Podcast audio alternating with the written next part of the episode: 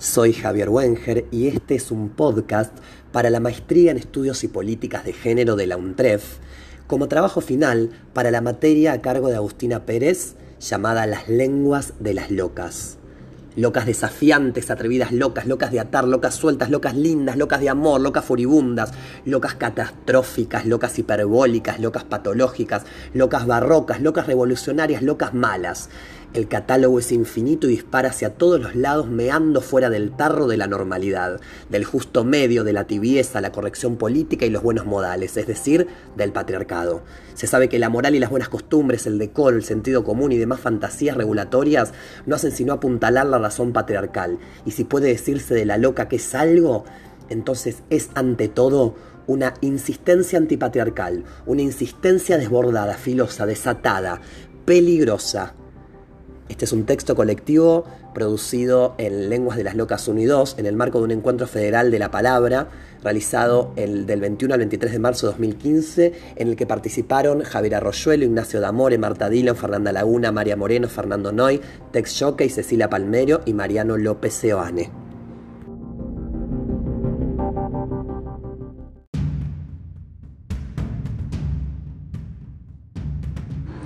Este podcast va a tomar como punto de partida el escrito El queso del quechua de Glauco Matoso como punto de partida para analisar su obra. O meu nome artístico é Glauco Matoso e o meu nome civil é Pedro José. Eu sou um paulistano, carioca temporário e depois retornei a São Paulo. Né? Eu, essas idas e vindas fazem parte da vida do, do escritor e do artista. Você tem que se deslocar uh, e sair da casa dos pais para né, desmamar. Agora, eu passei a infância na zona leste de São Paulo, que era muito mais periferia do que é hoje. Né? Era mais barra pesada. Embora a pivetada lá, a molecada, não andasse armada com arma de fogo, mas ah, havia muita arma branca, né? E eram gangues também, né? como hoje, só que umas gangues que pegavam mais leve. Né? Eu digo isso porque eh, desde cedo eu passei por algumas experiências de bullying e de abuso sexual. Eu já era deficiente visual, eu nasci com uma forma de glaucoma congênito, hereditário, mas que não cegava imediatamente, ele ia, iria cegando aos poucos, como foi o caso do Ray Charles. Né? A diferença é que o Ray Charles ficou cego ainda na infância e eu consegui segurar a visão de um olho só até os 40 anos. O outro eu perdi aos 20. É esse que já está murcho foi primeiro, foi aos 20. E esse aqui, ele sobreviveu mais tempo antes de cegar. E pelo fato de ser deficiente visual, obviamente eu não podia fazer o que os outros moleques faziam. Né? É, ou seja, não andava de bicicleta, não jogava bola, mais tarde eu não dançava e mais tarde eu não dirigia carro, nem moto, nem, nem bicicleta, nem nada. Né? Ou seja, eu era diferente, eu era um excluído. Como le escuchamos de su propia palabra, Glauco Matoso es el nombre artístico de Pedro José Ferreira da Silva, quien nació en Sao Paulo en 1952 y quedó ciego después de los 40 años debido a un glaucoma congénito. De ahí su seudónimo Glaucoma Toso, la unión de su enfermedad con una adicción que convocaba al poeta baiano Gregorio Matos. Ya ahí se ve el primer gesto de una pronunciación satírica donde se apropia de una prescripción médica destinada a la segregación y la convirtió en su seudónimo. ¿Hay algo más queer que eso?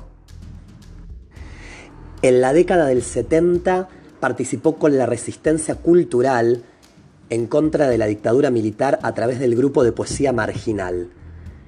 Él con su poesía pornográfica se unió al movimiento de arte porno que fue de vanguardia, dándose a los principios de los 80, siendo pionero en el uso de la pornografía como forma de resistencia política. Glauco Matoso creó una forma innovadora que llamó Journal du Braille y el Journal du Braille, definido como un dactilograma de mingitorio por el modo de composición gráfica con la que se presentaba y por la tradición satírica y escatológica en la cual se inscribía.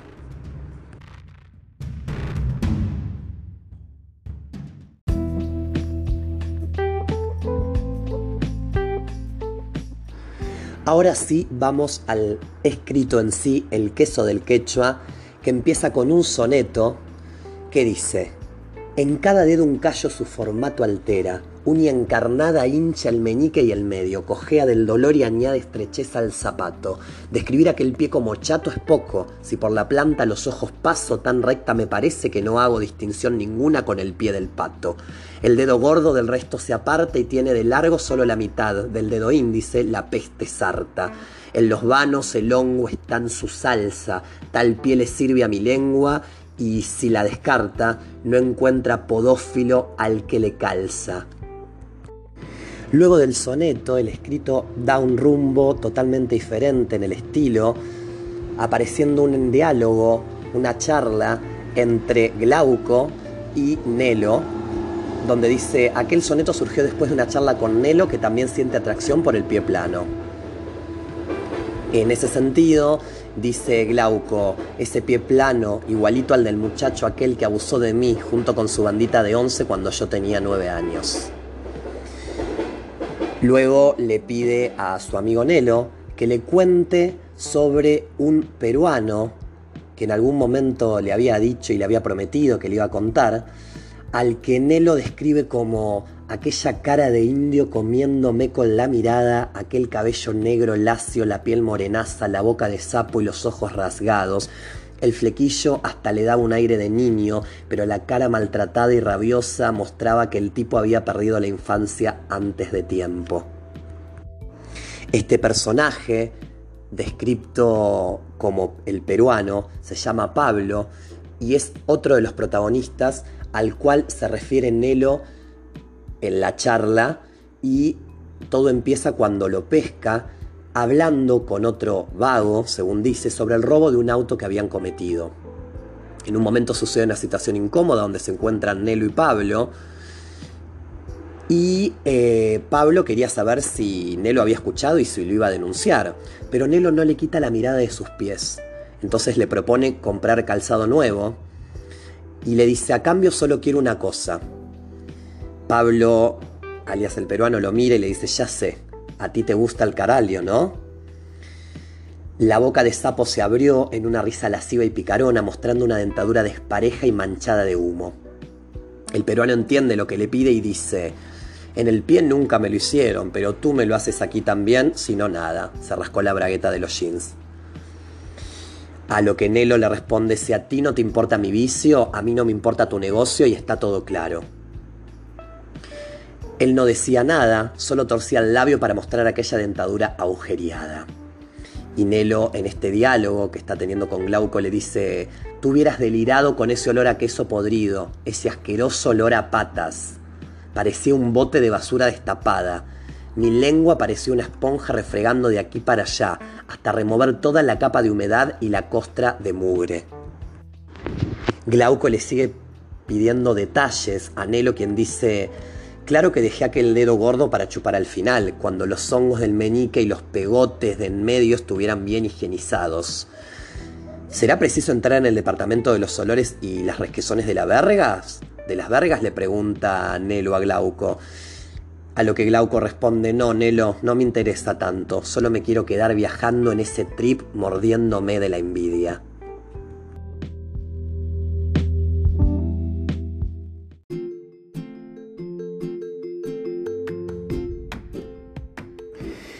El escrito se trata básicamente de ese relato sobre esta práctica fetichista que tiene Nelo y comparte con Glauco, y nos muestra que ese fetichismo de pies es subversivo, no solo porque patea la genitalidad del centro del placer, sino porque quiebra la falsa premisa del ascetismo para todos. Pero en relación a sacar del eje la genitalidad, voy a referirme y a citar al manifiesto contrasexual de Paul B. Preciado, donde en los principios de la sociedad contrasexual, Preciado enumera distintos artículos de lo que, sería de lo que serían las prácticas contrasexuales y en el artículo 4 dice, la resignificación contrasexual del cuerpo se hará operativa con la introducción gradual de determinadas políticas contrasexuales. Uno, la universalización de las prácticas estigmatizadas como abyectas en el marco del heterocentrismo. Dos, será necesario poner en marcha equipos de investigación contrasexuales, de manera que se puedan encontrar y proponer nuevas formas de sensibilidad y de afecto. Se pondrán socialmente en marcha una serie de prácticas contrasexuales para que el sistema contrasexual tenga efecto. Uno, resexualizar el ano, una zona del cuerpo excluida de las prácticas heterocentradas considerada como la más sucia y la más abyecta, como centro contrasexual universal. Dos, difundir, distribuir y poner en circulación prácticas subversivas de recitación de los códigos de las categorías de la masculinidad y la femineidad naturalizadas en el marco del sistema heterocentrado. La centralidad del pene como eje de significación del poder en el marco del sistema heterocentrado requiere un inmenso trabajo de resignificación y de reconstrucción. Por eso, durante el primer periodo de establecimiento de la sociedad contrasexual, el dildo y todas sus variaciones sintácticas, tales como dedos, lenguas, vibradores, pepinos, zanahorias, brazos, piernas, el cuerpo entero, así como sus variaciones semánticas, tales como puros, pistolas, porras, dólares, etc., serán utilizadas por todos los cuerpos o sujetos parlantes en el marco de los contratos contrasexuales ficticios, reversibles y consensuados. Y tres, parodiar y simular de manera sistemática los efectos habitualmente asociados al orgasmo, para así subvertir y transformar una reacción natural ideológicamente construida. En el régimen heterocentrado, la limitación y la reducción de las zonas sexuales son el resultado de las definiciones disciplinarias médicas y psicosexuales de los supuestos órganos sexuales, así como la identificación del pene y del supuesto punto G como centros orgásmicos. En todos estos puntos, la producción del placer depende de la excitación de una zona sola anatómica, de una sola zona anatómica fácilmente localizable en los hombres, pero de difícil acceso, eficacia, variable e incluso existencia dudosa en las mujeres.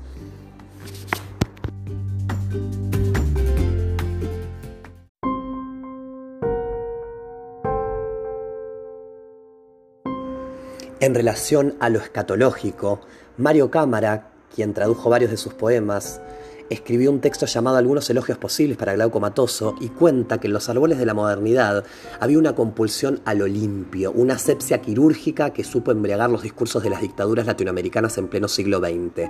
Se mataba para tapar el fango, la mugre que circulaba en la sociedad. Desde los medios controlados y desde el arte se lavaba la lengua, se la limpiaba de toda ornamentación. Y allí Mario Cámara dice que a la compulsión por lo limpio se enfrenta esta pulsión por el excremento iluminado por Matoso. Por otro lado, Patricio Escurra en el suplemento Soy en el 2014 escribe ¿De dónde venías la podolatría de Glaucomatoso? Y dice que de su progresiva ceguera, que lo hizo profundizar en lo olfativo, y de un episodio traumático de su niñez, una escena en la que los agresores de su misma edad lo forzaron a lamer zapatos y pies y orinaron en su boca. Por otra parte, en 1986 escribió Manual del amante podóla, podólatra, donde Néstor Perlonger escribió el epílogo de dicho manual llamado El deseo del pie, donde tras una línea entre el olor a queso y la irreverencia de ese fetiche kitsch, y dice, entre otras cosas, Perlonger, no es un mero fetiche para Glauco el olor a pies, no es algo frío e inerte para prender artificialmente el deseo de las fantasías frustradas, más que la suciedad reciente, más que la humedad del sudor. El vestigio más palpable del erotismo era el olor, la unión espiritual y el deseo del cuerpo entero.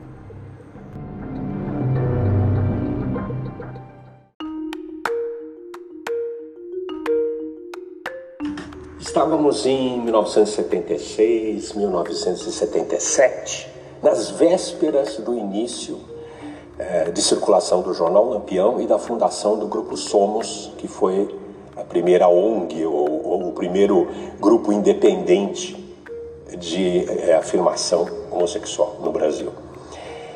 É, eu, eu fui um dos fundadores desse grupo.